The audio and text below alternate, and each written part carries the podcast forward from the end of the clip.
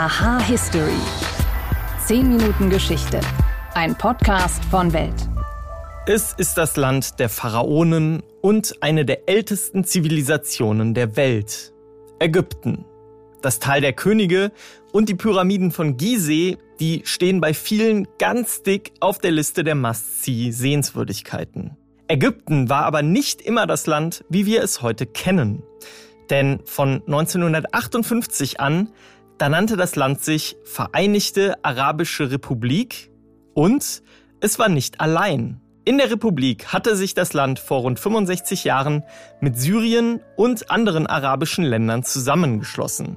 Was dahinter steckt, darum geht es in dieser Folge. Außerdem geht es um eines der bekanntesten Getränke der neueren Geschichte und um die Frage, war in Coca-Cola anfangs wirklich Kokain enthalten? Herzlich willkommen zu Aha History. Mein Name ist Wim Ort und ich freue mich, dass ihr dabei seid.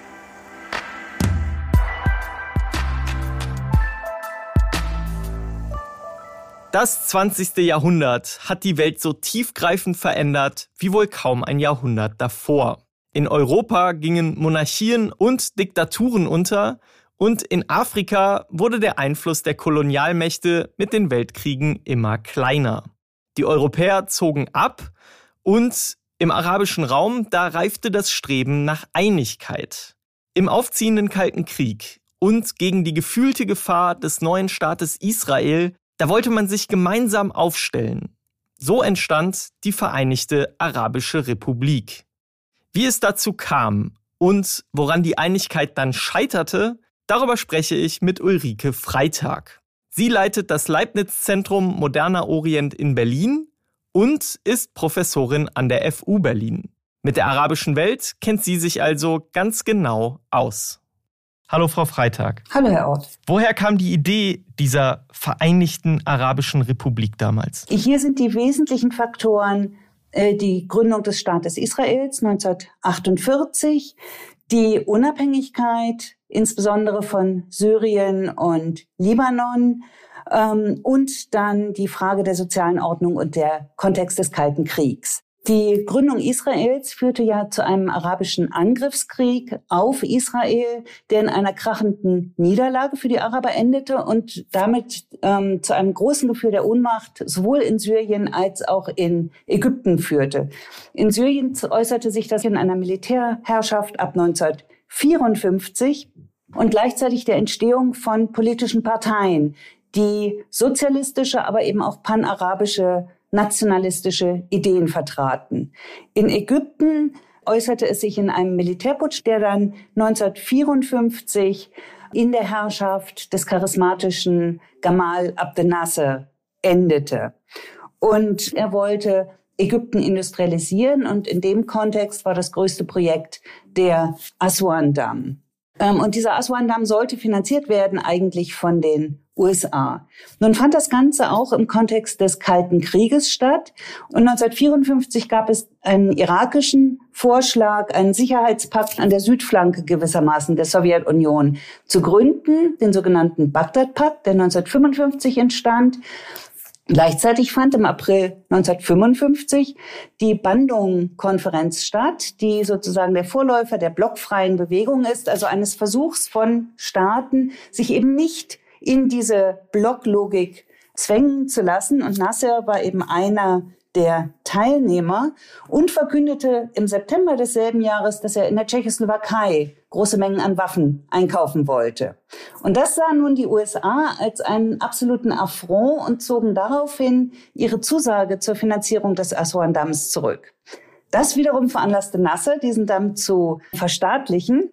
Und dies mündete in einem Angriffskrieg seitens Israels, Frankreichs und Großbritanniens gegen Ägypten. Das hätte nun in einer großen Niederlage geendet, wenn nicht die USA und Russland letztlich Druck ausgeübt hätten, ihn zu beenden. Und das wurde in der arabischen Welt umgedeutet, dass Nasser nun als der große arabische Held, dem es gelungen war, diesem neuen imperialistischen Unternehmen entgegenzutreten, uminterpretiert wurde und damit ein sehr attraktiver Führer der arabischen Welt war. Und das ließ er also auch durch das Radio Kairo in die arabische Welt verkünden. Der erste Zusammenschluss von Ägypten mit Syrien und später ja auch dem Jemen wurde dann 1958 begründet. Wie lief das damals ab? In Syrien hatte es einen Militärputsch gegeben und die panarabische sozialistische Baath-Partei sah in einer solchen Union die Möglichkeit, ein sozialistisches Regime zu errichten, ohne den konkurrierenden Kommunisten das Ruder zu überlassen. Außerdem fühlte sich Syrien durch den Bagdad-Pakt bedroht und deswegen reisten ähm, militärische Anführer der syrischen Armee nach Kairo, um Nasser zu überzeugen, einer solchen Einheit zuzustimmen. Und Ägypten war da zunächst mal sehr zurückhaltend, weil wahrscheinlich Nasser auch diese sehr lebhafte politische Szene in Syrien bekannt war. Er hat deswegen auch seine Bedingungen durchgesetzt, die nämlich bedeuteten, dass sich alle politischen Parteien auflösen sollten. Und auf diese Weise kam es dann zur Vereinten Arabischen Republik. Der Nordjemen wiederum war eigentlich ein sehr unwahrscheinlicher Partner in diesem Bund. Der Imam des Nordjemen war nun ein religiös legitimierter Herrscher in einem sehr konservativen Staat, der allerdings in Südjemen immer noch mit einer britischen Kolonialherrschaft konfrontiert war, sich dagegen Unterstützung verhoffte und vielleicht auch hoffte, durch den Beitritt zu einer solchen Union nicht selber in die Schusslinie dieser ähm, sozialistischen und panarabischen Mächte zu geraten. Wie hat dieses Staatenbündnis dann miteinander funktioniert und wie ist es dann am Ende vorläufig erstmal gescheitert? Es hat relativ schlecht funktioniert. Also es wurde eine Art Statthalter oder Verwal ja, oberster Verwalter aus Ägypten nach Syrien äh, geschickt, der relativ wenig Verständnis hatte für die lokalen Gegebenheiten. Es wurde eine Bodenreform umgesetzt. Es wurde die lokale Industrie enteignet. Ähm, das alles führte zu einem erheblichen Widerstand innerhalb der syrischen Eliten. Und da waren sich ausnahmsweise tatsächlich die nationalkapitalistischen Eliten, wenn man so möchte, und die eher sozialistisch gestimmten Offiziere einig. Und auf diese Weise kam es dann 1961 bereits zu einem Militärputsch in Syrien. Und ähm, die Ägypter haben auch gar nicht ernsthaft versucht, sich dagegen zur Wehr zu setzen. Was führte dann dazu, dass man es ein paar Jahre später nochmal versucht hat? Und wie ist dann dieses zweite Projekt gelaufen und geendet? Naja, das zweite Projekt entstand eigentlich, weil im Irak auch ein Militärputsch stattfand, und zwar auch dominiert von Offizieren, die der Baath-Partei nahestanden. Und nun bestand die Hoffnung, dass mit einem Baath-Regime in Syrien und einem Baath-Regime im Irak ein gewisses Gegengewicht zu Nasser existieren könnte. Das übersah etwas, dass die Baath-Parteien in Syrien und im Irak sich nicht so furchtbar grün waren. Und ähm, auch äh, Nasser war nicht so furchtbar scharf darauf. Aber es gab dann eine pronasseristische Revolte in Syrien, die eben gegen die Baath-Partei gerichtet war. Und das zeigt übrigens auch, wie populär Nasser noch in der Bevölkerung und auch in Teilen des Militärs eben war.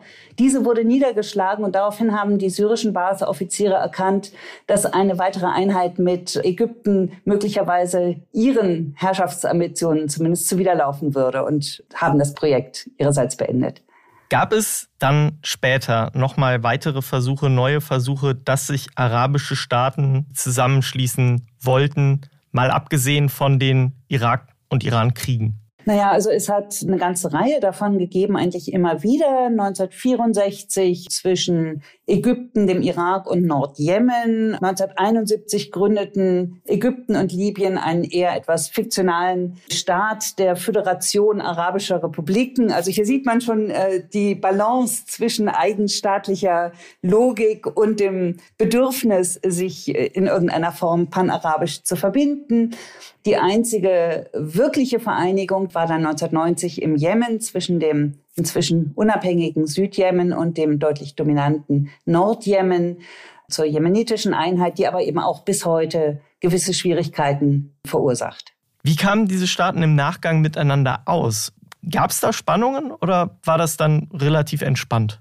Nee, da hat es natürlich in unterschiedlichen Konstellationen erhebliche Spannungen gegeben. Also ein gutes Beispiel sind Syrien und der Irak, die ja gehofft hatten, gemeinsam unter der Baath-Herrschaft äh, mit Ägypten sich zusammenzutun. Das hat mit Spannungen unter anderem in der syrischen Baath-Partei zu tun, ähm, deren Gründer Michel Aflaq äh, nach einem weiteren Coup 1966 in den Irak ging und dort noch relativ einflussreich war, während eine ähm, andere Fraktion eben in Syrien an der Macht blieb. Syrien und Irak sind eigentlich danach nie mehr so richtig miteinander warm geworden. Ägypten ist dann irgendwann auf einen eigenen äh, Weg mit Israel eingebogen nach einem weiteren Krieg. Insofern ist es eigentlich eine Region, die durch relativ viel Uneinigkeit geprägt ist, was natürlich auch mit dem ja auch weiterlaufenden Kalten Krieg dann zu tun hat. Das heißt, es sind teilweise interne, aber teilweise auch externe Faktoren äh, auf die Region bezogen. Ulrike Freitag, vielen Dank für Ihre Zeit. Gerne. Sport ist nicht immer fair. Man muss durch, man muss das an die Seite legen und dann durchgehen. Aber was, wenn aus fair nicht nur faul, sondern ein Mordfall wird? scream, get the f out of Mars. Get the f out of Mars. Das hier ist Playing Dirty, Sport und Verbrechen mit Lena Kassel. Und Daniel Mücksch. Ich und mein Partner in Crime schmeißen uns rein in die spektakulärsten Fälle, in denen Sport zu Verbrechen führt und umgekehrt. Hört rein, jeden Donnerstag ab 0 Uhr überall da, wo es Podcasts gibt. Bewertet uns gerne und vergesst nicht, Playing Dirty zu abonnieren. War das wirklich so? Mythos oder Wahrheit? In Coca-Cola ist unfassbar viel Zucker drin. Ich weiß noch, als ich klein war, da gab es so eine Folge von der Sendung mit der Maus, in der gezeigt wurde, wie viele Zuckerwürfel in einer Flasche Cola drin sind. Ich glaube, es waren 28 Stücke pro Liter oder sogar noch mehr. Aber ganz egal, wie viele es am Ende genau sind, wir wissen alle, es ist verdammt viel Zucker.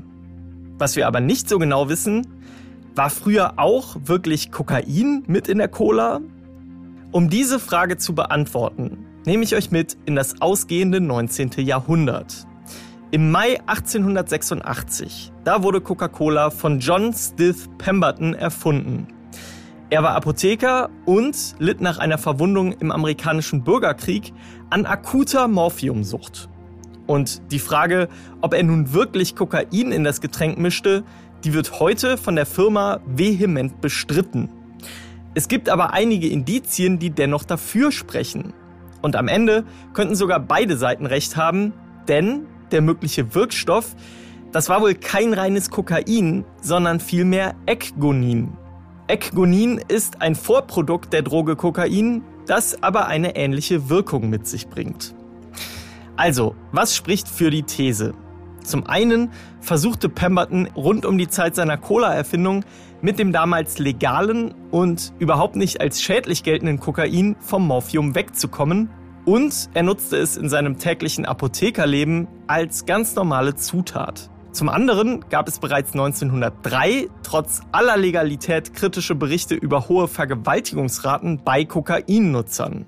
Die mittlerweile gegründete Coca-Cola Company, die ersetzte den Wirkstoff daraufhin laut übereinstimmender Berichte mit mehr zugesetztem Zucker und Koffein, um sich die schlechte Presse vom Kokain zu sparen. Und abschließend wurde das Rezept der Coca-Cola wohl kurz danach von einem engen Geschäftspartner des mittlerweile verstorbenen Pemberton noch einmal so angepasst, dass es gar kein Kokain mehr enthalten konnte. Dies war nötig geworden, weil ein neues Gesetz den Einsatz von Kokain und Heroin in Lebensmitteln strenger regulierte. Ein finales Ja oder Nein zum Kokain in der Cola kann ich euch also leider nicht geben. Aber es ist doch ziemlich wahrscheinlich, dass in der frühen Coca-Cola zumindest ein bisschen Kokain mit drin war. Was mich zumindest ein bisschen berauschen würde, das wäre ein Abo oder eine positive Bewertung von euch bei den Podcast-Plattformen. Und wenn ihr Fragen, Themenvorschläge oder auch Kritik habt, dann schreibt mir an history.welt.de. Danke euch fürs Zuhören und bis zum nächsten Mal.